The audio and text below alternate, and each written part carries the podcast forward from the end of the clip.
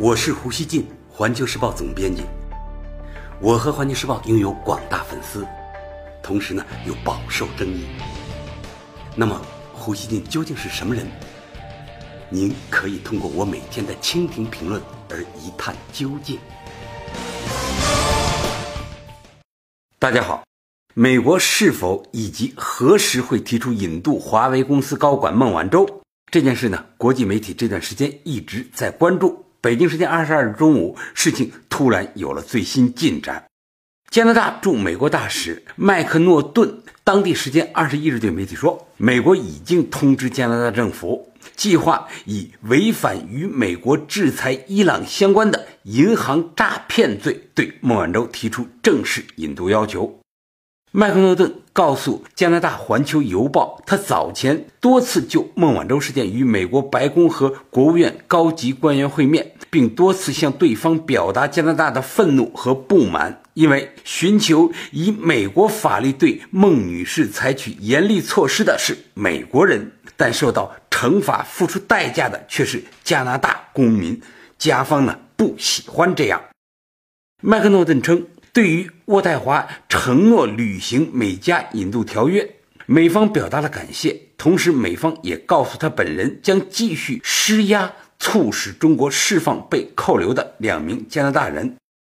环球邮报称，麦克多顿在专访中并未说明美国何时会提出引渡要求，但申请引渡的最后期限是一月三十日。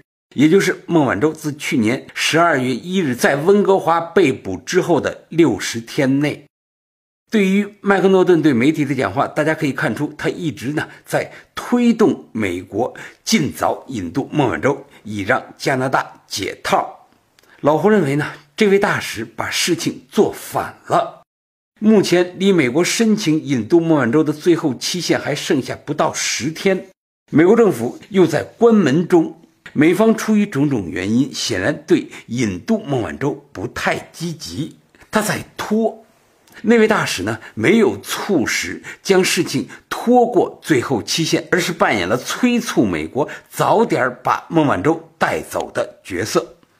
他的逻辑是：加拿大扣押孟晚舟是美国的意见，而现在呢，加方却代美方受过，送走孟晚舟，加方也就解套了。老胡想说。这太异想天开了。首先，大家看，美方提出引渡孟晚舟的申请后，其实呢，孟晚舟可以抗辩，从而形成旷日持久的诉讼，这种可能性是挺大的。据《环球邮报》报道，一旦接获正式引渡要求，加拿大法院就必须在三十天内裁决是否有足够证据支持引渡，并发布授权进行书。报道称，如果美国的申请符合美加引渡条约，加拿大将不能拒绝发布授权进行书。但与此同时，孟晚舟也有多次机会对相关决定进行上诉，这会使得做出最后决定的时间可能被推迟几个月甚至数年。CNN 评论说，美国若正式申请引渡孟晚舟。将意味着向引发地缘政治风暴又迈出一步。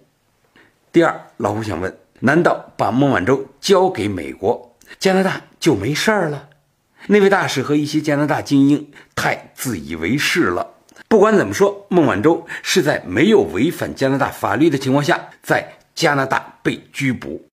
加方不顾国际法准则和中加友好关系，仅凭。美加引渡条约就帮美国迫害中国企业高管，怎么可能他把人送走，自己欠下的账就不用还了呢？可以预见的是，一旦加拿大将孟晚舟引渡给美国，他只会遭到中国的猛烈报复，让中加关系蒙上更大的损失。就在加方释放出这一最新消息的当天，中国外交部发言人华春莹在例行记者会上表示。任何一个具有正常判断力的人都可以看出，加方从一开始在这个问题上就犯了严重错误。华春莹还说：“我们敦促加方立即释放孟晚舟女士，切实保障她的合法正当权益。我们也强烈敦促美方立即纠正错误，撤销对孟晚舟女士的逮捕令，不向加方提出正式引渡要求。”大家看看，中方在这件事情上的态度呢，十分坚决。那么，美国到底会不会引渡孟晚舟呢？舆论也都有自己的分析。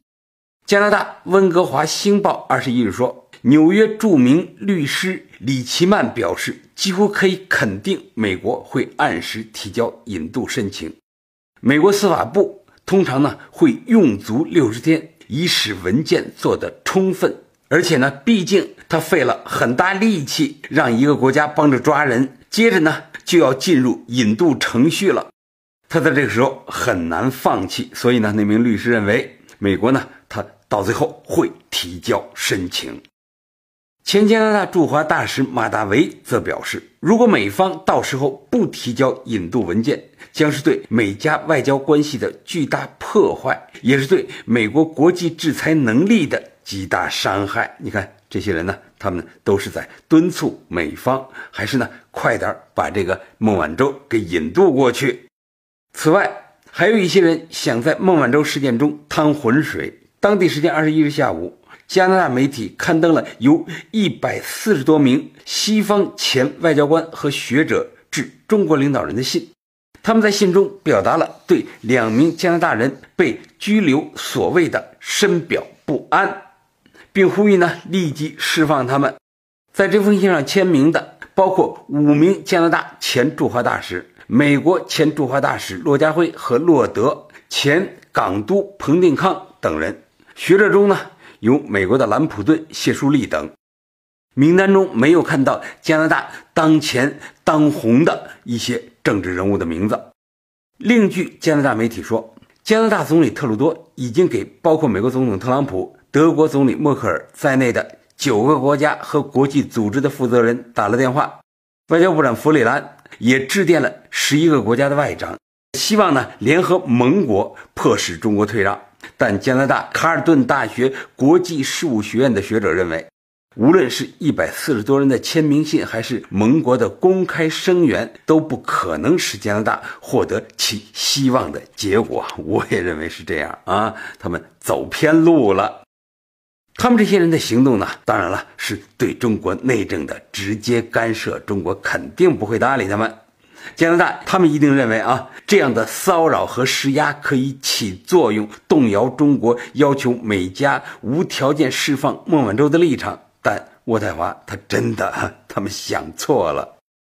中国呢，有咱们自己的法律，而且呢，在按照自己的法律给被逮捕的加拿大人定罪，而加拿大。是在帮美国逮捕孟晚舟，中加的法律是平等的，而中国的国家实力又远强于加拿大，加方希望中国接受他强加给北京的逻辑，他在法律和道义上，我认为过于自恋，既误读世界，也高估了他们自己。孟晚舟事件呢，我认为是披上法律外衣的对中国高科技企业的一次突袭。他服务于美国的对华战略竞争，是打上地缘政治烙印的迫害行动。全世界稍有头脑的人都这样看。加方啊，一直说这是法律，他们应该为自己的虚伪和装腔作势而感到羞耻。他们在玷污人们通常对法律精神的认识。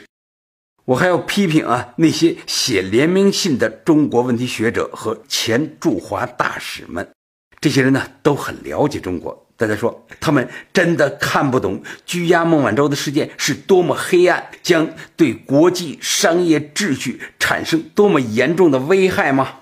他们为什么不联名要求美加政府放了孟晚舟呢？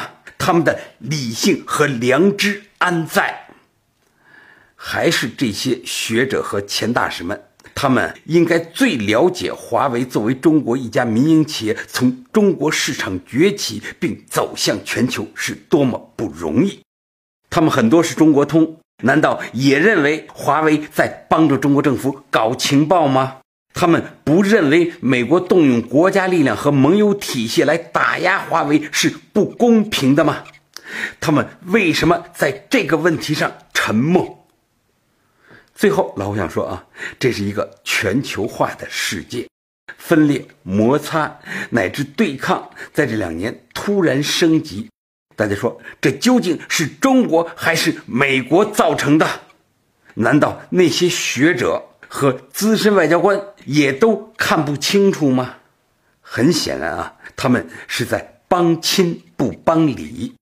他们发出的联名信，不过展示了西方精英的立场和偏见，在道义上毫无价值。老胡期待西方世界在对华问题上的良知真正崛起。感谢收听今天的胡言不乱语，咱们下期见。